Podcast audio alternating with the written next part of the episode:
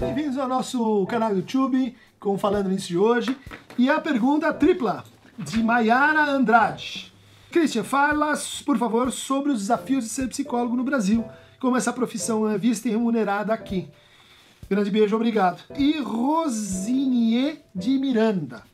Olá, professor. Sou estudante de medicina e tenho me interessado bastante pela área da psiquiatria e saúde mental. Tenho professores psicanalistas e faço análise há cerca de um ano e tenho me despertado curiosidade e admiração pela área. Considero no futuro ser psiquiatra e psicanalista, mas tenho receio de que eu esteja sendo atraído por essa área numa tentativa inconsciente de buscar respostas para meus próprios problemas e acabar envolvido demais neles. Seria esta uma motivação válida? Como lidar com esse medo? Muito obrigado e parabéns pelo ótimo trabalho. Então vou juntar essas duas perguntas, porque apesar da Rosinier vir da, da, da psiquiatria, é, a gente está às voltas com, com isso que, que vai estar na origem é, da escolha que leva cada um a não fazer apenas um curso de psicologia, né, mas de se tornar um psicólogo. Né? Se tornar um clínico, se tornar um psicanalista. Eu não vou fazer muitas diferenças sobre esse ponto, né? A resposta vai ser mais genérica.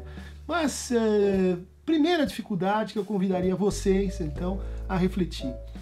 Imaginem que nosso trabalho ele vai envolver uma experiência cotidiana de escutar o sofrimento das pessoas.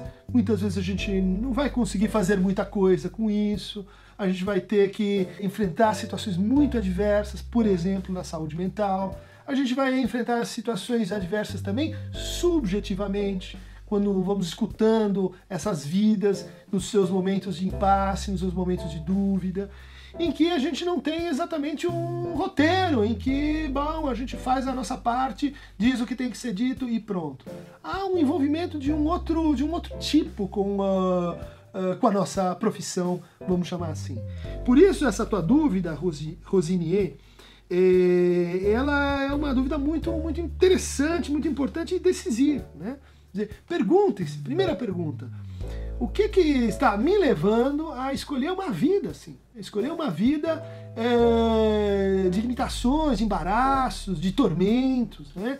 uma vida marcada por uma certa insegurança ontológica. A gente nunca vai saber se realmente a gente fez tudo, se o paciente está perfeitamente assim melhorando ou piorando. Né? As incertezas são muito grandes. Nessa hora, vai ser muito importante que cada um tenha assim a exata medida de quanto do seu sintoma está posto naquilo, o quanto da sua fantasia, o quanto da sua, do seu, dos seus uh, elementos inconscientes, como, como ela diz aqui na pergunta, participam disso que você está fazendo. No fundo, essa profissão ela é, ela é parte do nosso sintoma e precisa ser reconhecida como tal. Portanto, é uma escolha que envolve a gente recapitular um pouco assim com a história da minha vida, que me leva a eh, me dedicar à clínica e, portanto, a levar os pacientes ali até onde foi a minha análise. Então, a principal, e se, melhor dizendo, a segunda questão é sobre a prática da psicologia no Brasil diz respeito à formação. O Brasil tem, essa característica de é, ter cursos de psicologia que habilitam para a prática. Então, em outros países, não é assim. A gente faz um curso de psicologia, quatro anos, estuda os textos, estuda os autores, com pouco contato com os pacientes, e daí, se você quiser ser um clínico, você faz um training, você faz um suplemento, você faz dois, três, quatro anos de especialização que é habilitante para a prática profissional. Bom, no, no, Brasil a gente não tem isso. No, no, Brasil o sujeito faz o curso de psicologia, ele está habilitado então a praticar a psicoterapia. Isso, ou a psicoterapia, ou enfim, outras modalidades também é, dentro da psicologia, mas eu estou me atendo né, a, a, essa, a essa variante. Então a segunda dificuldade é justamente de como fazer frente a uma formação permanente. Né? Ao contrário de outras profissões em que você estuda e daí você precisa assim, se, se atualizar de vez em quando ou não, a, a, clínica é uma atividade que exige formação permanente. E formação que cruza essa linha do aluno que aprende e envolve assim aquele sujeito na sua relação com o que ele faz, né, no seu desejo com o que ele faz.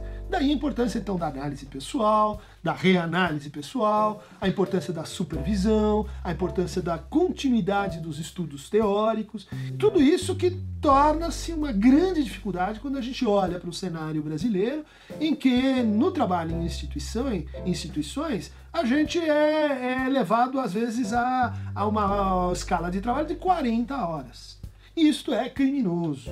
Há um projeto, foi rejeitado, uh, ele vai ser reapresentado, é muito importante a gente participar disso. Há um projeto que diz o psicólogo não pode trabalhar mais de 30 horas em nenhuma instituição, em nenhum lugar em que ele, que ele esteja em contato assim com pacientes. Isso é iatrogênico. Né? a gente trabalhar das 8 às 8 todo dia uh, é pra gente muito experiente, com muita formação. E quando isso desrespeita-se isso né, institucionalmente, não dando espaço para a supervisão, não dando espaço para a formação, não dando espaço para isso tudo que é inerente à nossa atividade, aí a gente tem uma dificuldade. Uma terceira dificuldade muito importante é de que nós estamos num momento de transição, em que a psicologia era majoritariamente entendida como uma profissão liberal, né, como um advogado, como um médico, como alguém que tem assim um consultório, e, e estamos migrando hoje para uma situação que é a que acontece na maior parte dos países, onde existem alguns profissionais liberais, mas a maior parte dos psicólogos trabalha em instituições. Instituições judiciárias, instituições escolares, instituições hospitalares, instituições do Estado, instituições eh, privadas, como empresas. Né?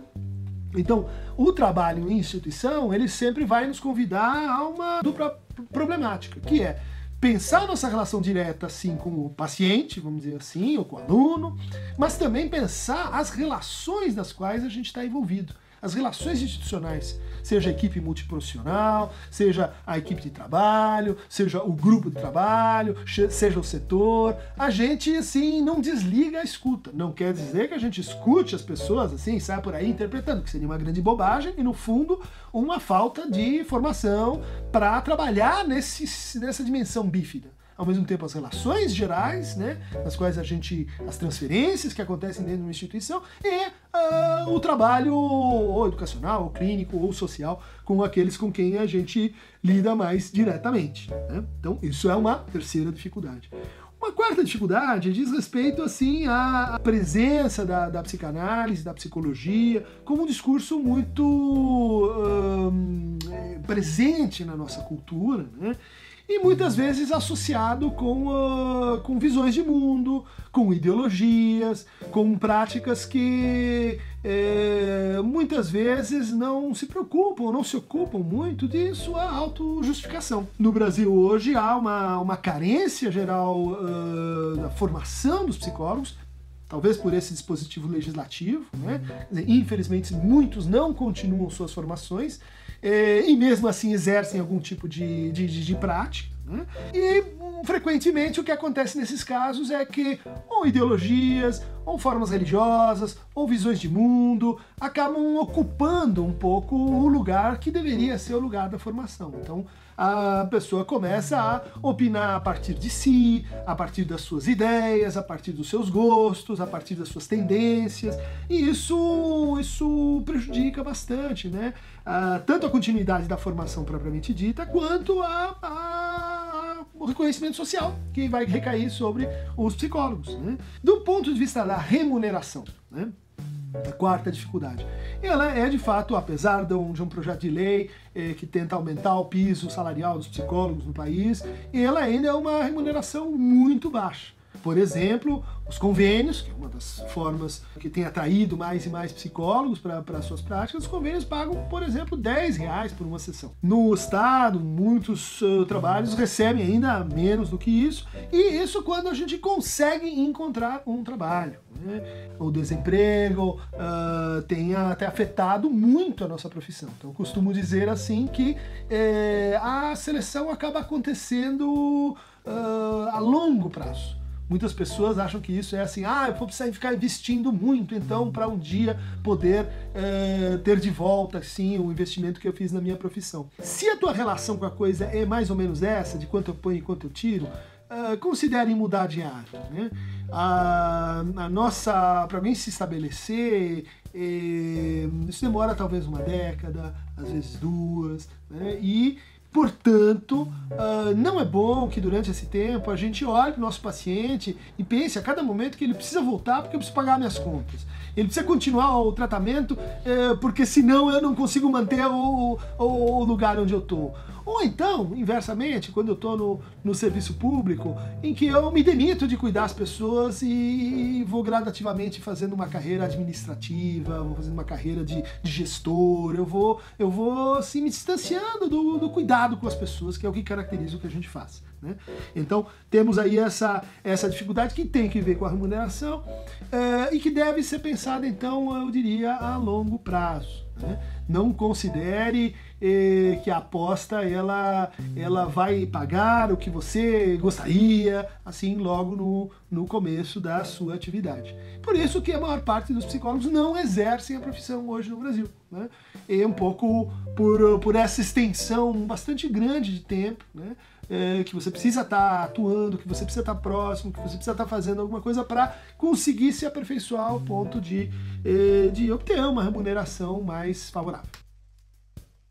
Psicólogos uh, verdes, amarelos e azuis, uh, batalhadoras do Brasil, e assinem aqui o Falando Nisso, clicando na aba nosso conhecido Aqueronta Moveco.